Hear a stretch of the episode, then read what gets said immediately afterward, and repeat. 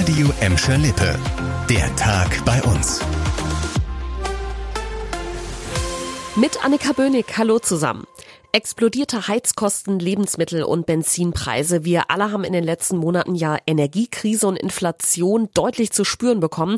Allerdings gab es bei diesen besonderen Herausforderungen auch besondere Hilfe.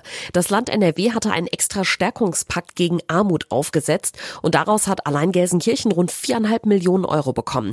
Mit diesem Geld konnte die Stadt viele von euch unterstützen und der Bedarf war so groß, dass die Millionen schon komplett aufgebraucht sind. Jetzt hat die Stadt nochmal erzählt, was sie alles damit damit gemacht hat. Die Gelsenkirchener Tafel, Sozialkaufhäuser, Kleiderkammern und Obdachlosenunterkünfte, solche Einrichtungen haben Zuschüsse für ihre Arbeit bekommen. Außerdem wurde ein Topf für Härtefälle eingerichtet. Mit insgesamt 200.000 Euro werden Gelsenkirchener unterstützt, die zum Beispiel durch Horrorenergienachzahlungen unverschuldet in Not geraten sind. Was auch noch läuft, eine Gutscheinaktion, mit der ärmere Familien zum Beispiel freien Eintritt in die Gelsenkirchener Bäder oder in die Sumerlebniswelt bekommen und wer unter einem bestimmten Jahreseinkommen liegt, muss gerade drei Monate lang keine Kita-Beiträge zahlen. Insgesamt sagt die Stadtspitze zu dem Fördertopf, gut, dass mit den Millionen vom Land so einigen Menschen geholfen werden konnte. Allerdings sei der Bedarf noch viel, viel größer. Deshalb wieder die bekannte Forderung, dass Land und Bund den Städten dauerhaft mehr Geld geben müssten. Komplett kostenlos und damit für jedermann offen ist ein neues Spiel- und Sportangebot, das rund um die Glückaufkampfbahn in Gelsenkirchen-Schalke Nord entstehen soll. Die Stadt plante einen sogenannten Sportgarten, der auch den Bereich rund um das Traditionsstadion aufwerten soll. Im Moment sieht's da ja nicht überall so prickelnd aus. Trampolinanlage, Boulderwand oder Soccerfeld, das sind nur einige der Angebote, die ihr dann in Schalke Nord nützen könnt. Außerdem soll zwischen Kurt Schumacher und Kaupstraße ein Park angelegt werden, der zusammen mit der Glückaufkampf Dampfbahn dann auch Veranstaltungsort für Stadtteilfeste und andere Events sein kann.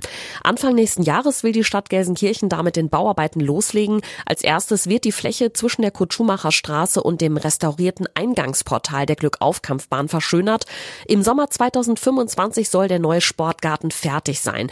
Und das Beste, das Projekt wird die Stadt kaum was kosten. Die Kosten von über vier Millionen Euro können nämlich zum Großteil aus Fördermitteln gezahlt werden. Sportlich läuft es auf Schalke zwar mehr als mau, dafür gibt's aber immerhin finanziell einen Lichtblick. Heute hat der FC Schalke seine Geschäftszahlen für das erste Halbjahr veröffentlicht und verkündet, dass der Verein zum ersten Mal seit 2018 wieder schwarze Zahlen geschrieben hat. Unterm Strich steht da ein Plus von gut 9 Millionen Euro. Das hört sich auf jeden Fall deutlich besser an als das Minus von fast 20 Millionen Euro im letzten Jahr.